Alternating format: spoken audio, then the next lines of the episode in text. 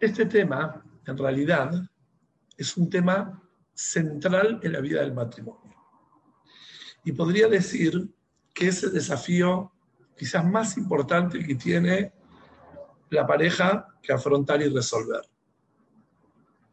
El tema de la compañía, el tema de acompañar, de sentirse acompañado y acompañar al otro. Entonces, obviamente, eh, siempre pongo ¿no?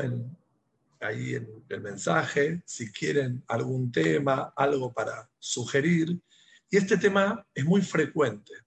Entonces fui trabajándolo un poco para poder responder a este pedido, ¿no? De cómo se hace cuando uno no siente que el otro acompaña. Es una pregunta muy amplia, en verdad. ¿Está bien?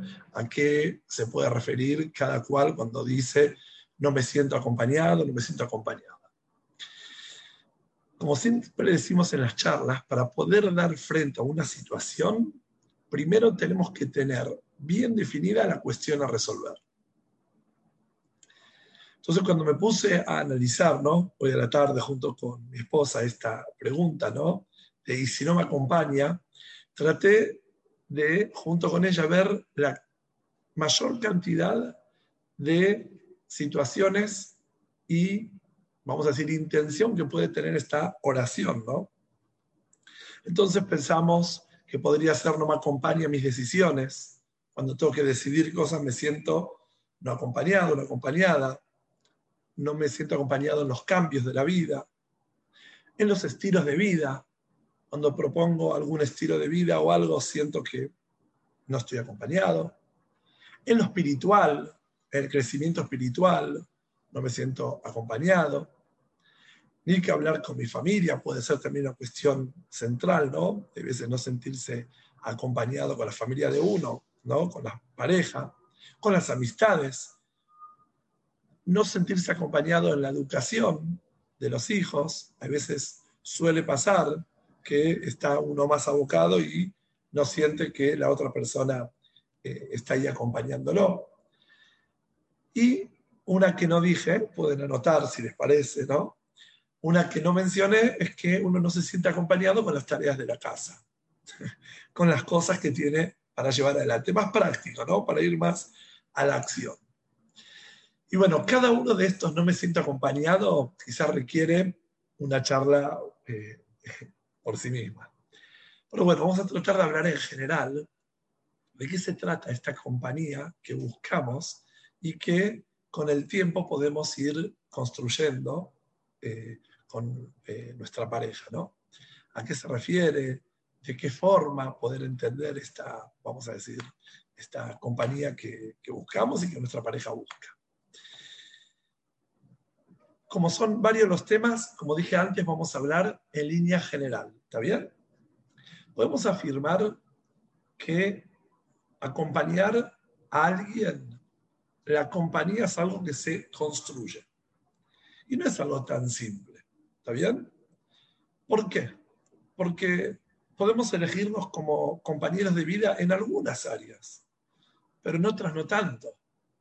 Entonces es ahí donde caemos en el error de si me eligió, si lo elegí, entonces ¿por qué no nos estamos acompañando en estas áreas? Y voy a traer algunos ejemplos. Puedo elegirse en compañero de mi mujer en el proyecto de formar una familia pero no precisamente en unificar los estilos, las formas, el espíritu del hogar. Esos son temas mucho más complejos. Entonces, en la compañía mutua, en el matrimonio, no es algo que se da simplemente porque nos queremos, porque nos elegimos. Hay que ver qué elegí ser compañero de mi pareja y qué eligió mi pareja ser compañero. Más allá de que el matrimonio es una totalidad, pero en su inicio y en muchos casos durante toda la vida y veces suele pasar que no maduramos en comprender que ser compañeros después que nos casamos abarca todas las áreas. En un nivel más bajo, un poco más inmaduro, podemos elegirnos para pasarla bien en algunos aspectos, en algunas áreas para sentirnos acompañados, ¿Está bien? De hecho, lo que sucede al comenzar toda relación de pareja es que aparte de descubrirse, ¿no? Pasando momentos divertidos, ¿no? Y de placer, cuando se casan, al encontrar toda una vida unificada, es donde por naturaleza nos ponemos mal de comprender el pack completo de qué se trata. Y esto nos pasa a los hombres, como a las chicas, a todos nos pasa que cuando nos casamos nos damos cuenta cuál es el alcance que tiene lo que es la convivencia, lo que es el compromiso. Entonces, estar juntos en miles de, situaciones, de decisiones que trascienden el romanticismo, la pasión, el placer, que son tan importantes ¿no? para el matrimonio, todas estas que mencioné recién. Pero no se reduce la relación de pareja a esos espacios, porque luego aparece la crianza ¿no? de los chicos, luego aparecen los desafíos importantes ¿no? que trae eh, la vida en pareja, resolver la economía, la familia. Como hablamos en otras charlas, el matrimonio tiene siete criterios que resolver. Resolver quiere decir, tienen que ir formando siete criterios. Pueden escuchar, está grabado en Shibrim anteriores. Tiene que ver lo económico, lo familiar, lo espiritual, los espacios de dispersión, etc. Entonces luego vamos dándonos cuenta que vivir en pareja requiere compañía en todas estas áreas.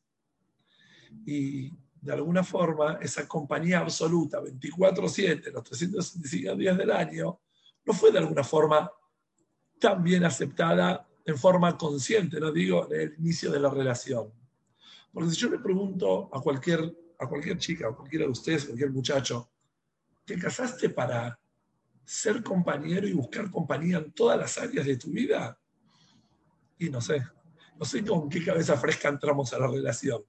Quizás pensábamos que íbamos a resolver nuestra soledad en algunas áreas, eh, ayuda en otras, pero decir que eh, nos casamos conscientes de que vamos a tener esta necesidad mutua, ¿no? De esa compañía en todas las áreas, difícil, difícil al principio de la relación. Por eso es que la compañía se tiene que construir. Y con el correr del tiempo nos vamos enterando, ¿no? Que todas las áreas de la vida hay que llevarlas juntos. Por eso esto también requiere cierta maduración. Esto no depende de ser buena o mala persona, de tener buenas o malas intenciones. Esto depende de ir madurando la relación. Esta charla, si yo la escuchaba cuando tenía 18, 20 años, decía, ¿de qué se está hablando? O los primeros años de la relación de pareja, ¿de qué se trata? Yo tengo mi vida, ella tiene la suya, eh, nos queremos, nos gustamos, tenemos cosas en común, pero hasta ahí. Luego es cuando empezamos a entender qué impacto tiene lo que me pasa a mí, lo que le pasa a mi pareja en la relación en su totalidad en todas las áreas. Por eso digo que hay que ir construyendo esta relación, ¿no? Y esta relación, para que pueda realmente ser firme, una, vamos a decir, compañía real, requiere varios eh, asuntos ¿no? que tenemos que tener en cuenta, que es lo que vamos a ir hablando durante la charla. Y ojo, no todas las personas de hecho lo aceptan. Se nota en, las conversaciones, si lo único que plantean en la relación ¿no? son temas personales y se sienten ajenos a los temas de pareja, o los temas que sacan son de pareja, de familia no todas las personas aceptan que la vida de pareja requiere esa conexión mutua, que es algo básico, que es algo obvio, pero lamentablemente no todos entran a una relación de pareja con ese criterio. Yo cuando doy charlas a, vamos a decir, eh, parejas solteras que se están por casar, les explico que por naturaleza el matrimonio va a presentar un montón de situaciones incómodas en las que ellos de antemano tienen que saber que entran con esa intención de poder llevar juntos esa relación. Por eso digo que esto requiere de cierto, vamos a decir, cierta madurez. Y no todas las personas lo aceptan. Voy a contar una anécdota. Un hombre, una vez en una consulta, ¿no? Que me hace, me cuenta que está ya por su, creo que era tercero, cuarto matrimonio. Y me dijo, no veo que ayer me dio la suerte, no tengo madal, no tengo suerte con las mujeres, ya que en mi marco, vamos a decir, de amigos, con mis amistades, soy el mejor del grupo, soy el líder. Yo reúno a todos, los hago matar de la risa, la pasan bárbaro conmigo. Y con sus distintas esposas, ¿no? Que fue experimentando una tras otra, no lo logró. Y seguramente ellas no supieron ver sus grandes talentos. No tuvo más al, no tuvo suerte. Ayer no le dio esa suerte. dije, ¿qué cosa? Noto que sos muy, muy, muy creyente en, vamos a decir, las capacidades que la grandeza ¿no? de Hashem, sos muy creyente en Hashem, pero no crees en vos absolutamente nada. No crees que te dio a vos la suerte de poder desarrollarte como persona y comprender que el matrimonio es distinto a las amistades. Ser buena amiga no tiene nada que ver con ser buena esposa.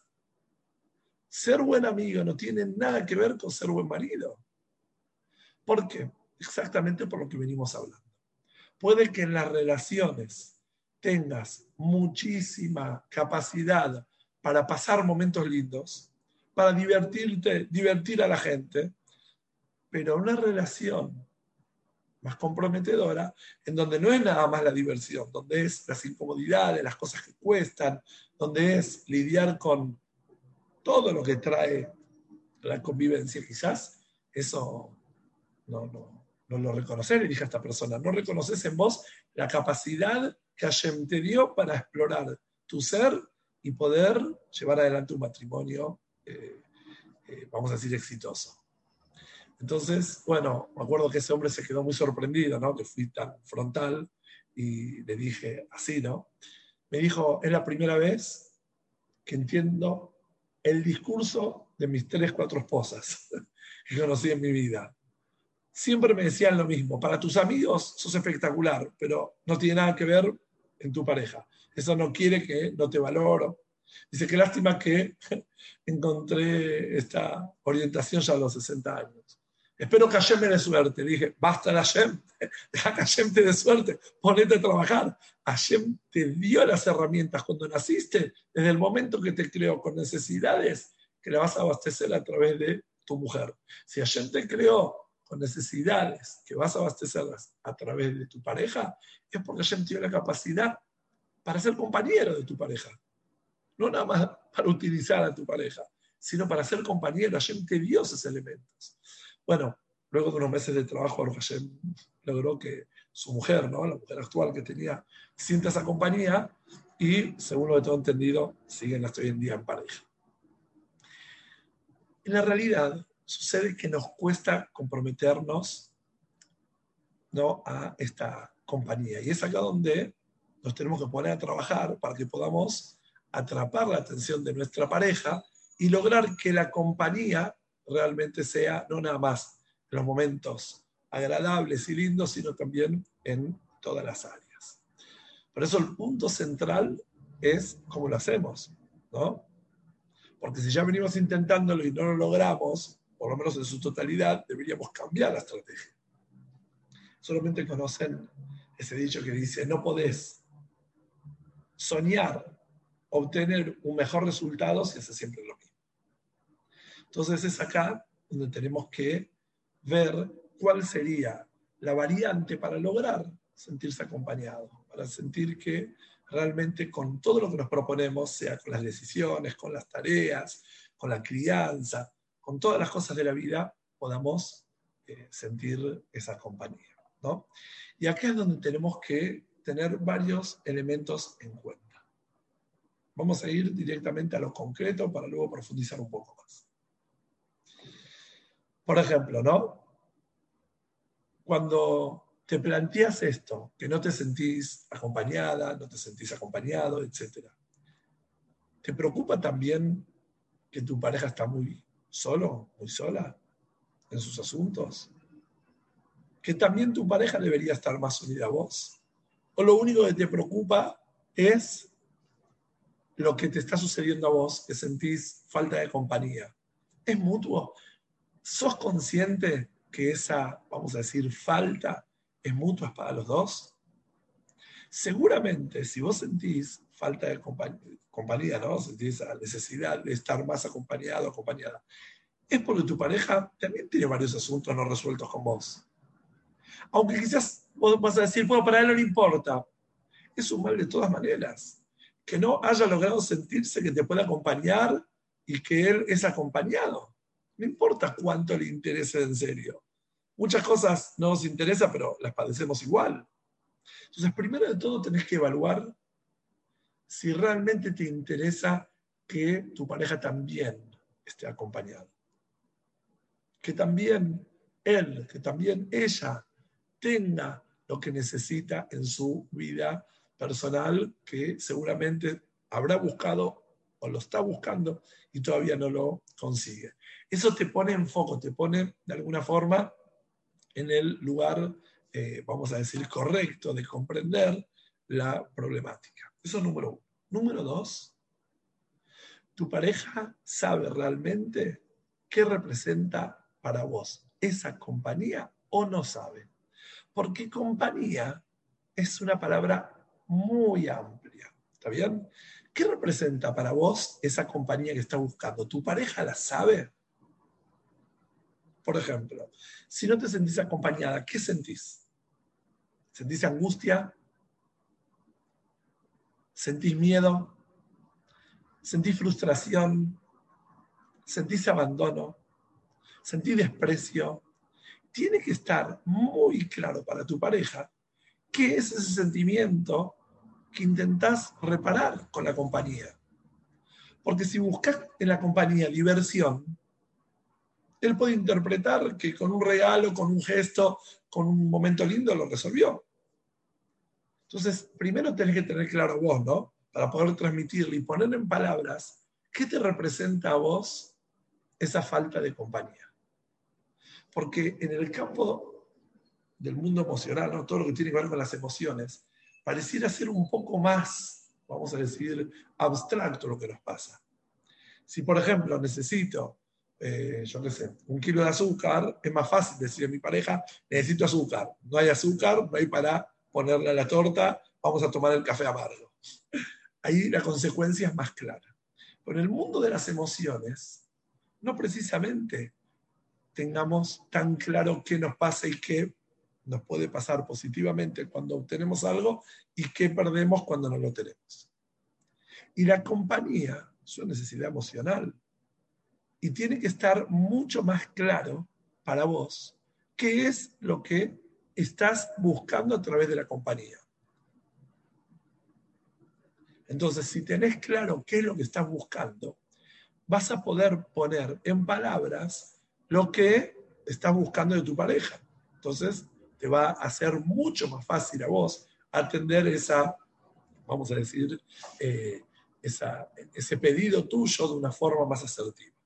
No es lo mismo decir, no me acompañás, no te importo, a decir, necesito que me ayudes a resolver mi soledad, necesito que ayudes a resolver mi angustia, siento cierto dolor, o de ratos, me imagino que no es tu intención, pero siento cierto desprecio. Y solo vos podés lograr eso que estoy intentando sanar. Te tengo a vos.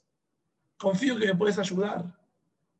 Entonces, el primer punto era, habíamos dicho, considerar si a vos solo te pasa o registras que a tu pareja también le pasa lo mismo en esta soledad, que necesita también sentirse más acompañado, acompañada, número uno. Y número dos, tener claro qué te representa a vos en eh, tu mundo ¿no? interior, en tus emociones, esa soledad. ¿Qué es lo que te genera a vos? Te genera angustia, te genera eh, miedo, te genera frustración, lo que sea. Tienes que tener claro para poder ser más eh, preciso, precisa a la hora de expresar eso que estás buscando. Ahora, tercer punto, que es fundamental, fundamental para poder lograr la, atención, ¿no?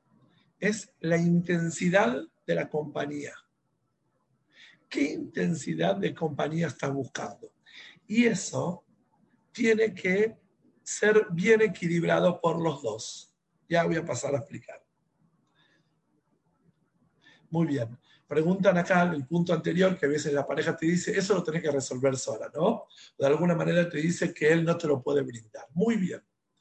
Justamente por eso dije anteriormente que no existe. No te lo puedo brindar. ¿Por qué? Porque es verdad que hay cosas que resolvemos, como dije en varios shiurim, hombres con hombres, mujeres con mujeres. ¿Está bien?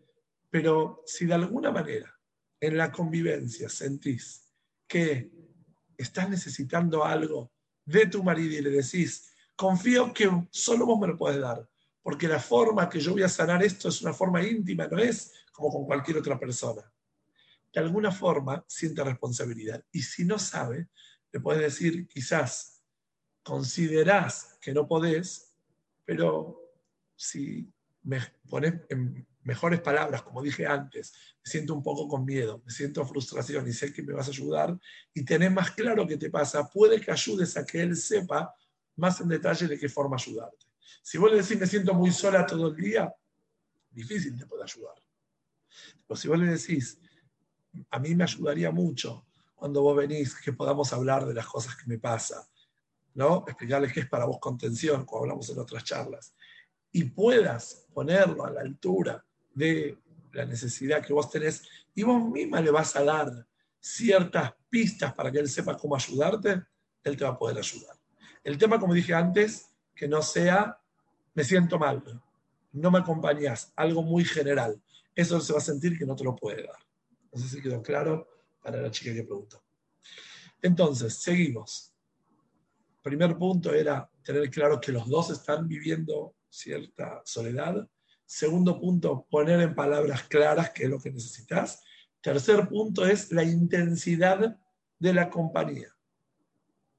¿Qué tipo de compañía están buscando? ¿Por qué? Gracias, dice que quedó claro el punto anterior. Eh, ¿Qué sucede?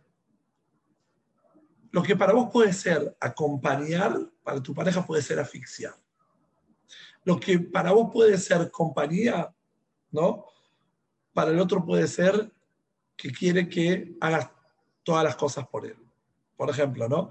Hay una chica que dice, mi marido quiere que lo acompañe. ¿En qué? No tengo la menor idea. Y me dice, no me acompañas. Estoy en casa un ratito, cuando entro y salgo, y no me acompañas. Y quizás para él acompañar es que estés al lado nada más, que no hagas nada. Y vos sentís quiere que haga todo por él. Quiere que si lo acompaño, le diga dónde está la media, dónde dejó el llavero, dónde perdió la billetera, dónde está el control remoto, todas esas cosas. Entonces tiene que ser muy claro de qué se trata esa compañía. Esa compañía, ¿qué es? Para vos, ¿de qué forma sentís que te estoy acompañando? Porque a veces, como dijimos en otras charlas, podés que puedes intentar acompañarlo y lo asfixias, haciéndole preguntas que no está esperando. Acompañarlo quizás quiere que estés al lado cuando está en casa o cuando está por salir o en algunos momentos. Y ahí vas a ir midiendo vos cuánto podés acompañarlo, cuánto no, y lo mismo él con vos. Él tiene que saber qué intensidad tiene esa compañía que vos estás buscando, cuánto querés que estés al lado, y él puede brindarte de alguna forma cierta compañía y quizás no en su totalidad, pero a vos te da la sensación que él está y realmente hace lo que puede por vos. Entonces, por eso no alcanza que sepas que es para vos la compañía. Tenés que decírselo a él y aprender qué es para él estar acompañado. ¿Qué él necesita como compañía? Y vos poner en palabras qué tipo de compañía a vos te favorece. Y cuarto punto, que este es muy importante y quizás el más difícil, es no pedir la compañía como un salvavidas, sino más bien como una situación para mejorar, para estar mejor. ¿No? Como dice la calle, bienestar es estar bien. No entendí esa publicidad, no sé si la vieron en la calle. Bienestar para estar bien. Repetición de palabras. Publicidad que hay por ahí. Entonces, el pedido de compañía no puede ser como un salvavidas. A nadie lo motiva a escuchar cuando se encuentra con su pareja. Me estoy muriendo, necesito que, que, me ayudes, no aguanto más, estoy que exploto, necesito compañía, estuve sola todo el día, o el hombre, ¿no? No veo la hora de llegar a casa para que estés conmigo, necesito que me acompañes, necesito que... Es muy difícil, es muy difícil querer, ¿no? Acompañar, ayudar a alguien que la sensación que te da es una sensación de que no da más, que estás ahí de achalá. Para eso están los paramédicos, ¿no? Para eso están las personas especialistas en salvarte la vida. Pero nada que ver con lo que es acompañar, brindar a compañía, compañía, ¿no? Brindar a la otra persona amor, afecto, es algo mucho más profundo que salvarlo de lo que le está pasando, porque hay veces sienten, y esto le digo por experiencia de atender parejas, que llego a mi casa y es todo un drama, todo terrible. Necesito sí o sí estar porque no da más. Y de eso se trata la compañía. Ayudar a alguien que no da más. Entonces, tenés que tener claro que una cosa es pedir ayuda para sentirte mejor y otra cosa es para revivir, porque estás muerta, porque estás muerto, o estás esperando que de alguna forma venga el, el, el todo. Y no es así. Y eso genera en muchos casos que la pareja le cueste acompañar. ¿Por qué? Porque de alguna forma siente que el, el nivel de exigencia es muy grande, como si no estoy acompañando de la forma que está pidiendo y con todo lo que necesita, sería el malo, sería quien estaría de alguna forma eh, haciendo daño. Y como dije antes, la compañía es algo que se tiene que construir, no es algo que sale automático y lo tiene que entender. Es tácito, nos casamos y nos acompañamos en todo. Se tiene que ir construyendo. Ahora, por otro lado, si tu pareja no está en condiciones de este trabajo, de todo lo que estoy hablando, pues van a decir, y en esta clase tampoco me siento acompañada. Con esto que estás diciendo, me siento sola, tengo que hacer todo el trabajo yo. Deberías evaluar muy bien cómo se siente, qué le pasa. Si tu pareja anímicamente no está bien, si está muy atareada, muy tensa, puede ser tu marido, tu esposa, en su trabajo, en los quehaceres, ¿está bien? Incluso si no te está pidiendo explícitamente, es un pedido de ayuda. Aunque él no te lo pide, en verdad, él está pidiéndote ayuda. Pero para poder explicar esto más ampliamente, eh, le voy a decir algo que es, cuando uno comprende esto es una idea revolucionaria y si la tomamos en serio en la vida puede cambiar muchas cosas con respecto a la forma de relacionarte con todas las personas, no nada más en pareja. Esto se llama, lo pueden buscar, lo pueden googlear, impacto transformacional. De nuevo, impacto transformacional. No sé si alguna sabe de qué se trata esto. ¿no? Esto generalmente es uno de los talentos, de las características, ¿no?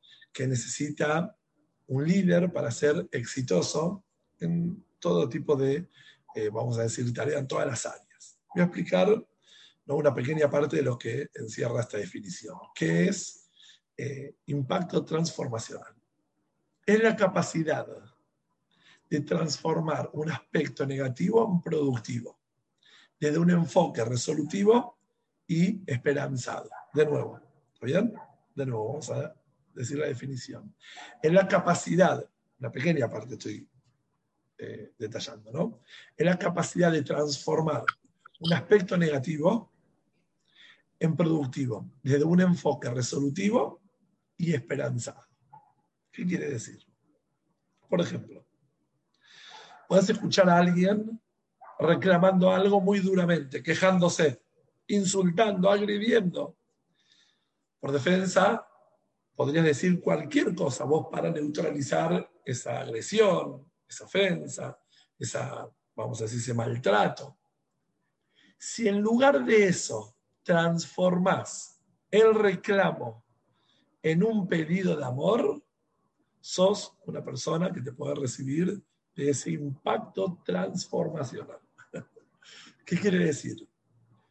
Tener la capacidad, de nuevo, de transformar el reclamo en un pedido de amor, te hace a vos ser una persona hábil para reparar todo tipo de situación difícil. Amor, amor, ¿qué amor estás hablando? Alguien que te está hablando mal, que te está tratando mal, que te está diciendo cosas que no quieres escuchar. Sí, es un pedido de amor intenso, muy intenso. Voy a pasar a profundizar un poco más el concepto este. Tenemos que entender que todos los actos, escuchen bien, todos los actos son una expresión de amor o un llamado al amor. Escuchen bien. Todo acto que haga cualquier ser humano es una expresión de amor o un llamado al amor. Me refiero a todo acto en pareja.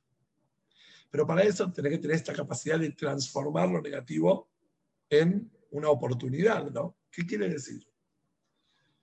Tu pareja se queja, reclama, agrede, desprecia. ¿Está en vos ver negatividad o ver un pedido de amor, un pedido de ayuda? Esa persona que está agrediendo, esa persona que está ofendiendo, seguramente internamente está mal. No existe una persona que está bien y adrede va a hacer daño. Entonces, hay un pedido de amor. Pero para eso tenés que estar muy, muy, vamos a decir, preparada, preparado, ¿no? Para saber de antemano que los seres humanos en las relaciones o expresan amor o piden amor. Cuando hablo de esto, a veces me dicen, pero expresar amor si no siento cariño por alguien que me trata mal. ¿Qué amor me estás hablando? Me estás hablando de una persona que me trata mal, que me dice cosas que no quiero escuchar, que no me acompaña, ¿De qué amor me estás hablando? No siento cariño por una persona que me trata tan despectivamente. Y es acá donde hace falta tener claro este segundo elemento, que es un secreto, que es, vamos a decir, la herramienta para poder llevar adelante esto que estamos hablando. Es verdad, cariño, ¿lo sentís o no lo sentís? En cambio, el amor es más bien un acto se traduce en acción. Podés ejercer amor a quien no sentís cariño. Tan solo activando tu capacidad de dar, de amar. Amar no es algo que lo siento o no lo siento. La interpretación que le estamos dando ahora. Amar es algo que puedes ejercer. Por eso cuando digo que una persona, cuando te habla mal, está pidiendo amor, obvio que no es consciente de eso que está sucediendo porque si sería consciente pediría amor, no maltrataría. Pero de fondo es un pedido de amor. Está en vos poder leer ese pedido de amor y desde tu lugar brindar ese, vamos a decir, ese amor que necesite a través de un acto, de un gesto, de una palabra, aunque no haya cariño. Y luego la consecuencia es que al dar amor, traducido en acción, ¿no? que es atender a la otra persona, ser servicial, eso hace que la otra persona con el tiempo genere en vos cosas para que te encariñes. Y esto no tiene nada que ver, no confundamos con el concepto de ceder. Ceder es un acto que genera a la larga venganza, que genera de alguna forma bronca, el ceder, que es el dejar ahí tapadas las cosas. No, ¿A qué me refiero cuando uno está en la capacidad de poder comprender qué le está pasando a la otra persona que ni la otra persona está en condiciones de notarlo? Amor es cuando uno puede traducir en acción ese pedido de amor que la otra persona está expresando. Porque una persona que eh, está, vamos a decir, fastidioso, que está enojado, está quejoso, es una persona que está pidiendo amor, sin dudas. Le voy a decir un secreto. cuando vienen parejas a atenderse y tienen un tema puntual para resolver, naturalmente abarcamos el tema y vemos las eh, diferentes eh, alternativas para llevar adelante lo que están planteando. Pero cuando viene una pareja que los veo los dos muy enojados, pero muy enojados el uno con el otro, como que no, yo sé que ahí lo que está sucediendo es búsqueda de amor, de mimos. Mimos como la mujer busca, mimos como el hombre busca. Porque en donde hay un enojo, donde ya hay rechazo, donde hay, no son temas a resolver puntuales en lo económico, en lo familiar. Hay un dolor, una búsqueda de amor profunda que se traduce en ese pedido mal hecho, ¿no? A través de los desprecios y todo eso. Por eso, tenés que tener claro que este, esta sensación de decir no me siento acompañada, no siento que me acompañan, siento que voy sola en la vida, hay que ver si realmente es algo que tiene que ver con la otra persona o que la otra persona, tu pareja, no está en capacidad de acompañarte. Está en un momento difícil, está en un momento y no todos tenemos la lucidez para poder reconocer eso y pedir ayuda de esa forma. Entonces, si notas mucho desprecio, mucho rechazo, mucha queja, lo primero que tenés que evaluar es qué le pasa. Y desde ese lugar podés luego lograr que te acompañe a vos. Pero primero tenés que generar esa compañía. Por otro lado, muy importante saber que siempre una elección por parte tuya y de tu pareja querer acompañar más o menos. Porque vos podés motivar, podés nutrir más el vínculo, empatizar, pero siempre hay que ver si el otro está en condiciones de darlo. Hay personas que dicen, me siento un fracaso porque no logré que mi pareja empatice más conmigo, porque no logré que y ojo, ojo con sentirte de alguna forma con esa responsabilidad y que vos tenés toda la culpa y que por algo no lo lograste, pero también están los sentimientos culpógenos. No logro que me acompañe, debe ser que no soy buena esposa, no soy buen marido. No. Puede ser que vos estás haciendo lo que podés y la otra persona en este momento no lo elige. Luego podés poner en palabras el dolor que te genera y todo, pero no depende absolutamente, os lo digo con cuidado porque en base a lo que vengo diciendo, como que tiene la responsabilidad que no siente compañía. No, es mutuo esto. Ahora, amar es aceptar. Entonces, si querés a la otra persona por cosas buenas que te da, eso no es aceptar. La otra persona se siente intimada a tener que dar para sentir ese amor. Lo da por algo bueno. En cambio, si aceptas a la otra persona en todos sus aspectos, los que te gusta, los que no te gusta, la otra persona va a sentir amor real y ahí se puede abrir. De nuevo, para que la otra persona te acompañe, tiene que sentirse aceptado y acompañado por vos. Tiene que sentir que no lo querés por las cosas buenas que tiene. Lo querés en su totalidad. Cuando la otra persona se siente querido en todos los aspectos, entonces no siente que el amor tuyo es por algo, no siente presión en el amor, siente un amor relajado. Entonces ahí le es más fácil brindarte compañía, brindarte ayuda. Acuérdense, amar es aceptar. Me encanta siempre contar la historia que sucedió hace varios años eh, en el aula, ¿no? Morek y eh, y le pregunté a los chicos de la quitá por una situación, unos chicos que se habían pegado feo, y le pregunté a los chicos del aula cómo reaccionamos cuando eh, un chico pega, agrede, cuando un chico insulta, hace algo feo. ¿Cómo reaccionamos? Yo lo hice para que ellos reconozcan el camino correcto. Y bueno, ¿qué se imaginan que me contestó este chico? Uno me dijo, eh, si me pega, yo lo reviento. Otro dijo, si me pega, yo llamo a mi papá y mi papá tiene más fuerza que él, lo va a reventar. Otro me dijo, yo voy al Moré y si el Moré me, me, ayuda, el chico no me va a molestar más. Cada chico, uno dijo, yo me voy al Menael, me voy corriendo a la dirección a contarle al Menael. Chico levantó la mano y dijo, yo le doy un caramelo. Le dije, a ver, pasa, no entendiste bien la consigna es, tu compañero te molestó, te pegó, te agredió, ¿y vos cómo reaccionarías? Yo le doy un caramelo. Dije, pero ¿cómo un caramelo? ¿Te molestó el chico? ¿Te agredió? ¿Me, me? Me dice, claro, porque ese chico está triste. Y si yo le muestro que lo quiero y le doy un caramelo, se va a poner contento y no me va a molestar más. Increíble. Lo que un chico puede comprender que es amor, a los adultos nos cuesta. Pensamos que si nos hacen algo malo, tenemos que estar a la defensiva.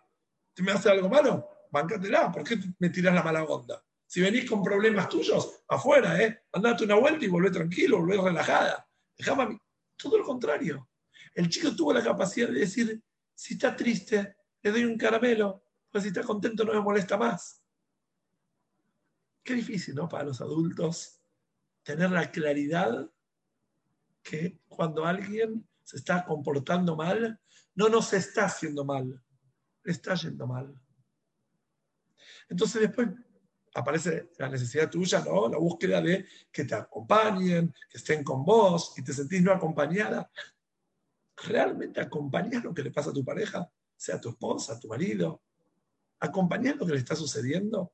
Y para esto requiere, vamos a decir, esta, vamos a decir, eh, reflexión, esta capacidad de poder ver en la otra persona lo que le sucede. Por eso, esto es lo que le dije antes, es importante tener en claro lo que es transformar una situación negativa en una posibilidad, en una oportunidad para generar de esto algo productivo. Entonces, veo que la otra persona, mi pareja, veo que está mal, en vez de quedarme en eso, lo transformo en algo positivo. ¿Cómo lo transformo en algo positivo? Cuando brindo amor. Y esto, como dije antes, es una de las características que se exige a ciertos líderes. ¿Cómo liderar una empresa? En toda empresa hay un montón de situaciones incómodas donde el líder, si es muy cortante y es muy que va al choque, es imposible, porque hay que saber llevar los empleados, hay que saber llevar los distintos gerentes, y el jefe tiene que saber muy bien lidiar con todo tipo de problemas, porque va a entrar a la empresa y siempre va a haber alguno que viene malhumorado. Y ahí está la capacidad de este líder de agarrar eso negativo y transformarlo en una oportunidad para algo positivo. Y un poco de eso se trata el desafío que tenemos también como líderes dentro de nuestra casa, no nada más en las empresas, liderando dentro de nuestra casa. ¿Qué es lo que lidera? ¿Qué es lo que marca, como dijimos varias veces, la realidad, la realeza de la casa? ¿Qué es lo real en la casa?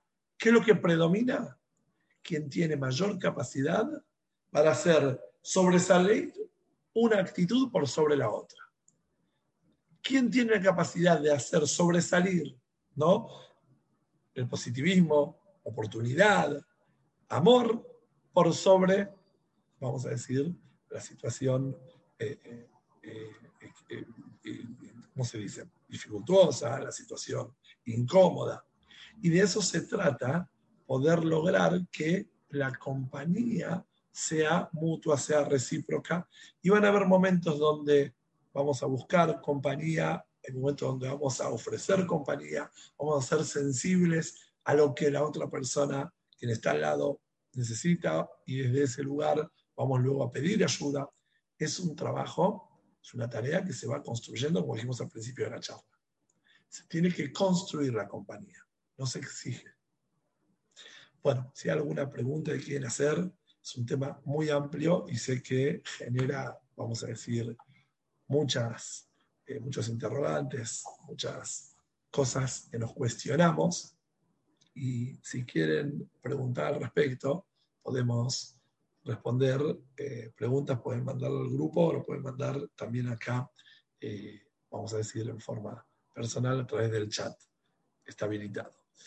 Eh, les cuento de todas formas que este tema es mucho, vamos a decir, falta ampliar ¿no? este tema mucho más, porque es de alguna forma un tema, como dije antes, que la compañía en distintas áreas, sea en las tareas de la casa, que hay que profundizar un poco más, hay que tener más claro cuál es la expectativa. Por ejemplo, ¿no? Eh, uno de los mensajes que me escribieron charlas anteriores cuando me pedían esto, este tema era que la pareja no le ayuda en las tareas hogareñas y que siente que cada vez que le pide algo, es de alguna forma un favor que le hace y nos hace parte de la casa y no acompaña. Yo le pregunté si la actitud que tiene cuando pide ayuda en las tareas hogareñas es puntual o es general. Si es, no me acompañas en nada, hay millones de cosas que resolver en casa, no estás para todo lo que necesito, o es puntual, ¿me puedes ayudar en esto que estoy haciendo? ¿Me das una mano en esto? Les aseguro que cambia muchísimo. Si tu pedido de ayuda es puntual, así es, ¿cuándo vas a empezar a hacer algo en casa? ¿Cuándo vas a ayudarme en lo que necesito? Tiene que ser más direccionado el pedido de ayuda, más concreto, cuando nos referimos a algo concreto que tiene que ver a la ayuda, ¿no? Preguntan, ¿qué pasa si no cree que dejar que te agredan para poder transformar algo positivo puede crear una costumbre en la forma de hablarnos? Excelente pregunta. Tratamos este tema en otro shiurim y ahora voy a eh, ampliarlo un poco más. No existe eso. Si una persona te agrede y vos lo transformas en palabras correctas, no te agredió esa persona. Escuchen bien. Si, por ejemplo, no, yo le diría a un hombre, entras a tu casa y tu esposa te dice, ¿cómo no me trajiste el aceite? Estoy esperando que llegues, no te importo, estás pensando en vos, estás en tus amigos, no te importa que necesito el aceite, te lo pedí. Si el hombre en ese momento le dice, me doy cuenta que te es muy importante el aceite, en un ratito ya te lo consigo. Realmente considero que te pone muy mal que no te lo haya traído. Y lo pone en palabras, ese reclamo, en palabras prolijas. No te agredió. Porque transformaste en positivo, no aceptaste lo que te dijo. Todo lo contrario, si discutís, estás poniendo en evidencia que la otra persona lo que dijo lo aceptaste, lo tomaste como real y lo estás contestando de esa forma, en forma de discusión. En cambio, cuando vos lo pones en palabras prolijas, ese reclamo, no te agredió, porque automáticamente no le aceptaste la agresión y le dijiste, te referís a esto, porque lo otro queda más que claro que no vas a contestar una agresión. Si te agreden y agrediste, subiste al ring. Entonces, en prolijar, expresar amor cuando la otra persona te habla mal, es negar totalmente el desprecio. A ver, hay algo más que escribió ahí. ¿Qué pasa cuando sabes que la persona del otro lado no para de suplir tu necesidad de compañía y le decís, pero sabes que no sale de él? No es auténtico, no es solo para que no lo molestes más con el tema y se lo saca encima. Se entendió muy bien la pregunta. A ver, en el caso de un shidduch, en que tengo que prestar, ¿qué tengo que prestar atención? ¿Cómo me doy cuenta si nos vamos a acompañar? Lo dije anteriormente cuando empezó el Shiur, quizá no lo escuchaste, lo repito. Si la persona que sale con vos habla de sus temas o habla de los temas de los dos. Si sale a hacer cosas que se siente exitoso en el grupo o habla de lo que te pasa, de lo que le pasa a los dos, también lo que le pasa a él. Entonces es una forma de evaluar. Y ojo, esto no quiere decir que es mala persona si no lo hace de a poco, vos con, eh, vamos a decir, cierta capacidad, vas a ir viviendo si es eh, algo que lo pueda adquirir, si él está a la altura de, a poco cuando le decís, si te interesa que me pasó, gustaría que me preguntes qué necesito yo también, eso puede ayudar de que aprenda y realmente eh, lo pueda brindar también. Pero como dije antes, transformar algo negativo en positivo es una lección. Si a mí una persona me dice, eh, ¿por qué no te das cuenta? Estoy acá parado. Y yo le digo, te incomodó que caminé y sin querer te empujé seguramente. Disculpa, no fue la intención. En prolijé lo que me dijo. Entonces puse en evidencia cuál es la forma correcta y la forma negativa la rechacé. ¿Alguna otra pregunta? Voy a volver a escribir el número de mi celular por cualquier consulta y sugerencia que quieren para otro shiur, este tema hay que seguir ampliándolo, no sé si va a ser el próximo, pero de alguna forma vamos a seguir eh, desarrollándolo el tema porque es mucho más amplio y, eh, vamos a decir, requiere mayor atención. Buenas noches, si quieren preguntar, me quedo unos minutos más.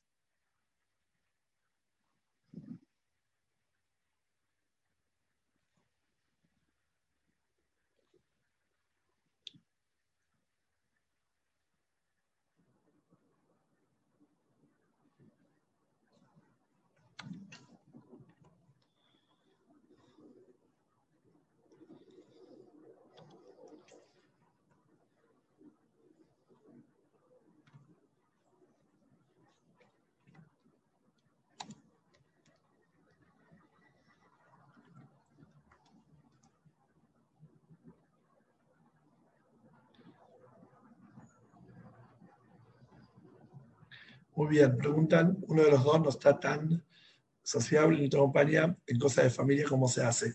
Generalmente tenés que preguntar qué es lo que le genera tu familia o la familia de él, lo que sea.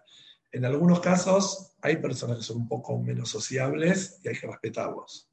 Pero hay veces hay cosas que le pueden molestar y no lo quiere decir o se siente eh, incómodo, entonces hay que preguntar, ¿qué pasa? ¿Por qué eh, te, sentís de alguna forma distanciado? ¿No te abrís más? Eh, hay que dar lugar a que pueda expresarse.